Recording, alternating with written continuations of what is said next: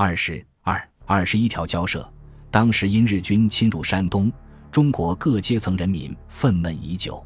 二十一条的消息一经传开，反日舆论顿时沸腾。上海、北京、天津、杭州等地商民、学生及海外华侨纷纷集会，或投书报刊，或通电全国，一致抗议日本的侵略行径，要求原政府拒绝日本无理要求。一月末和二月初的几天当中，各地商会就发出通电五百余件，反日爱国团体如雨后春笋般的出现。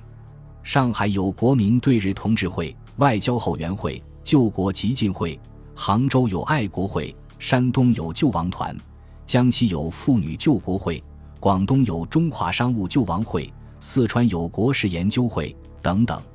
同时，各地掀起了抵制日货的斗争。上海商会首先于三月十六日组成劝用国货会，推举于洽清、董少言、王正廷为正副会长。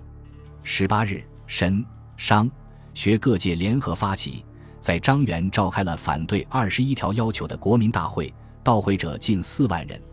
各界代表发表了激昂慷慨的演说，揭露日本侵略中国的罪行。大会通过提倡国货。设立公民捐书处等项决议，上海商民的爱国行动得到全国各地商民的响应，而且很快发展成为遍及全国的抵制日货热潮。商人拒卖日货，人人用国货。不少学校规定文具一律用国货。一些大城市的报纸天天刊登国货调查录，鼓动人民选用国货。上海、天津、广州等地。出现了以反日爱国为题材的戏剧和歌曲，学生走上街头，散发传单，发表演说，进行鼓动。四月初，上海商会倡议救国储金，成立了以于洽清、马佐臣、陈炳谦为首的中华救国储金团。该团以国民协力保卫国家为宗旨，向各地商会发出通电，倡议人人爱国，人人输金。在全国征集储金五千万元，专备国家添设五倍之用。各省城镇商民热烈响应。一月之间，成立了储金分事务所二百五十余处，学生、工人、商人及家庭主妇等都节衣缩食，踊跃参加储金。未及一旬，承办储金的中国银行即收款二十余万元。各界人民抵制日货的爱国活动。很快超出了袁世凯所能允许的范围，这使他如芒刺背，时刻不安。在日本的要挟之下，原政府只得多次通令禁止抵制日货，但反日斗争如火如荼，声势越来越大。二十一条交涉正式谈判就是在举国一致反对的声浪中开始的。中日交涉会议完全采取秘密的形式，自二月二日起。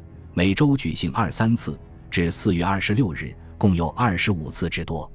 日本方面为日致意，参赞小帆有吉、高伟亨；中国方面是陆征祥、曹汝霖秘书师吕本，实际由曹包办，一切秉承袁世凯的旨意进行。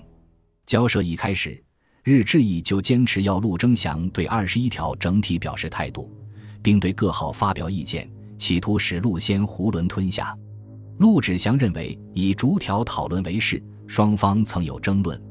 袁世凯鉴于全国人民反日情绪高涨，唯恐完全屈服将使自身难保，加以他通过有贺长雄了解到日本的主要意图是在满蒙获得扩张机会，于是便提出对日方一、二、三号提案的修正案，对第四号则主张由中国政府自行宣言，对第五号表示爱乃商议。修正案的主旨是满足日本对满蒙的权益要求，其他地方则是日本暗中有所收获，而明初又表示自己不轻易出卖主权。但日志意一再逼迫讨论第五号，并以不允继续开议为要挟。曹汝霖秘密电令驻日公使陆宗舆会见加藤高明，要求日本留亲善余地。以后会议时开时停，日志意态度极为蛮横。词意决绝，几无磋商之余地。同时，日本政府以换防为名，增派军队至大连、青岛及塘沽等地，以武力支持日之意。袁世凯无奈，便请求有贺长雄拜会日本政府要人，奔走说情。同时，欧美列强获悉二十一条的真实内容后，对日本的欺骗行为也一致不满。原来，日本提出二十一条时，仅以一至四号通知英、美、俄、法四国，故意隐瞒最重要的第五号各条。二十一条全文真相为中外所知以后，欧美列强对日本损害他们在华的侵略权益，纷纷予以激烈抨击。二月十日，英国驻日大使葛林赴日本外务省声明，英国政府对日本之要求条款漏告第五号，深表遗憾。此后又召回日本政府，声称长江流域铁路中英已有成约，请勿相侵。加以中国人民反日斗争的浪潮日趋高涨，日本政府见阴谋暴露，事态严重，只好表示可以减轻要求。他一面宣布第五号为希望条件，细数劝告性质，借以蒙混舆论；一面又于四月二十六日提出修正案，共二十四条，内容与原要求大致相同，仅将若干条文改用换文方式，表面上似乎减轻了严重性，实质上依然如故。他声言此系最后修正，务请同意，并称：如中国政府将二十四条全体承认，日本政府拟将胶州湾以适当时机附加条件交还中国。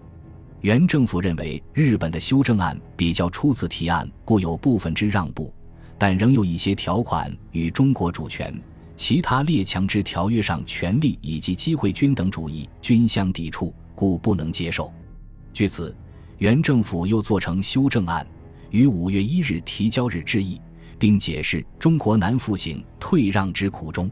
日志意反指责原政府无诚意，百般恫吓，中日关系十分紧张，似乎战祸迫在眉睫。五月六日，原政府开会决定再试让步，以挽危机，但日本大威政府决定采取最后手段压迫原政府，于五月七日发出最后通牒。宣称，除第五号各项允许以后再行协商外，限四十八小时完全应允，否则将之认为必要之手段。与此同时，日本政府颁布关东戒严令，命令山东和奉天日军备战，日商纷纷回国，日舰队游弋于渤海进行武力威胁。